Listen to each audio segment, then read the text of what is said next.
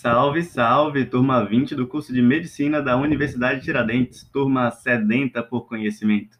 E por falar em sede, hoje o episódio do podcast vai tratar um pouco sobre o processo de osmorregulação. Sejam bem-vindos ao podcast de Fisiologia e hoje o grupo Beatriz, Diogo, João e Marcel vem com vocês aqui conversar um pouco sobre osmorregulação. Trouxemos um top 10 perguntas acerca desse processo importantíssimo para o corpo humano, e a primeira delas, claro, é o que, que é osmorregulação. Bom, é o processo que busca a homeostase entre dois meios vizinhos, neste caso o intracelular e o extracelular, por meio da osmose, podendo ocorrer em quase todas as células do corpo. Daí vem a pergunta: o que, que seria osmose? Osmose é a passagem de água através da membrana semipermeável a favor do gradiente de concentração, para tornar equivalente a quantidade de água e sais dos dois lados. A depender da situação do corpo de um indivíduo, os processos osmorreguladores eles podem ser utilizados para tratar condições como desidratação ou até para corrigir uma quantidade excessiva de água, como ocasionado pela atuação do hormônio antidiurético, o ADH. Quais são os fatores desencadeadores de um processo osmorregulador? Dentre os fatores que provocam esse processo, estão o aumento da ingestão de água, o aumento da concentração salina no meio extracelular e uma série de interações hormonais das quais falaremos um pouquinho mais para frente. Ah, e quais são os dois principais sistemas envolvidos na regulação da osmolaridade do líquido extracelular e da concentração de sódio? São eles o sistema osmoreceptor ADH e o mecanismo de sede. E por que, que a gente estava falando da, re, da regulação da concentração de sódio? É que existe uma relação entre a regulação da osmolaridade e a concentração de sódio no líquido extracelular. Em condições normais, os íons sódio e os ânions associados, principalmente bicarbonato e cloreto, representam cerca de 94% dos osmóis extracelulares, com a glicose e a ureia contribuindo com 3 a 5% desses osmóis totais. Contudo, como a ureia se difunde facilmente através de grande parte das membranas celulares, ela exerce pressão osmótica pouco efetiva sob condições estáveis.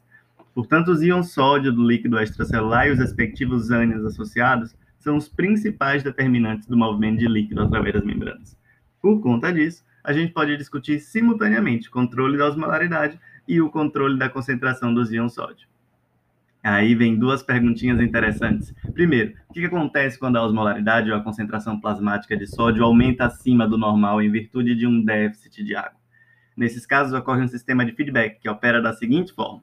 Primeiro, o aumento da osmolaridade do líquido extracelular provoca o murchamento de neurônios específicos, as células osmorreceptoras, localizadas no hipotálamo anterior, próximo aos núcleos supraóticos. Daí, o murchamento dessas células estimula as células osmorreceptoras, fazendo-as enviar sinais a outros neurônios situados nos núcleos supraóticos, os quais, por sua vez, retransmitem esses sinais pelo pedículo da glândula hipófise para a hipófise posterior. Daí então, esses potenciais de ação, conduzidos até a hipófise posterior, estimulam a liberação de ADH, armazenado em grânulos secretórios nas terminações nervosas. Esse ADH entra na corrente sanguínea e é transportado até os rins, onde promove o aumento da permeabilidade à água da porção final dos túbulos distais, túbulos coletores corticais e os ductos coletores medulares.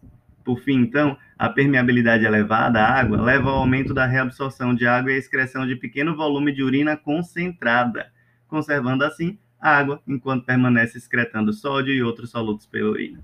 Isso causa a diluição dos solutos no líquido extracelular, o que corrige a concentração extracelular que inicialmente estava alta. Mas e quando ocorre o oposto? O que acontece quando o líquido extracelular fica muito diluído ou hipoosmótico? Bom, em casos de ingestão excessiva de água e diminuição da osmolaridade do líquido extracelular, menos ADH vai ser formado.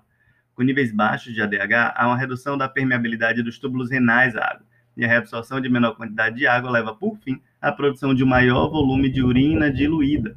Isso, por sua vez, promove a concentração dos líquidos do corpo e a normalização da osmolaridade plasmática. O objetivo aqui é conservar sódio e outros solutos enquanto excreta água, o que aumenta a concentração dos solutos no, extra, no líquido extracelular, corrigindo assim o problema. Para a gente ir finalizando, vamos falar um pouco de sede. Qual é a importância da sede no controle da osmolaridade e da concentração de sódio do líquido extracelular? É que os rins minimizam a perda de líquidos durante os déficits hídricos por meio do sistema de feedback osmorreceptor ADH. mas a ingestão adequada de líquidos é necessária para balancear qualquer perda de líquido pela sudorese da respiração, pelo trato gastrointestinal. O consumo de líquido é regulado pelo mecanismo de sede, que, juntamente com o mecanismo osmoreceptor ADH, mantém o controle preciso da osmolaridade e da concentração de sódio no líquido extracelular. Aí vem a última pergunta: quais os estímulos que ativam o mecanismo de sede? Os dois estímulos mais importantes de sede são o aumento da osmolaridade do líquido extracelular e a diminuição do volume do líquido extracelular e da pressão arterial. Mas existe ainda um terceiro estímulo importante para a sede, que é o peptídeo angiotensina 2. O interessante é que, como a formação da angiotensina 2 também é estimulada pelo baixo volume sanguíneo e pela baixa pressão arterial, seu efeito na sede, assim como as ações dela sobre os rins para diminuir a excreção de líquido, acabam ajudando a restaurar o volume sanguíneo e a pressão arterial em direção ao normal. Bom, é isso, galera, por hoje. Espero que tenha sido possível conhecer um pouco sobre o processo de osmorregulação e até a próxima.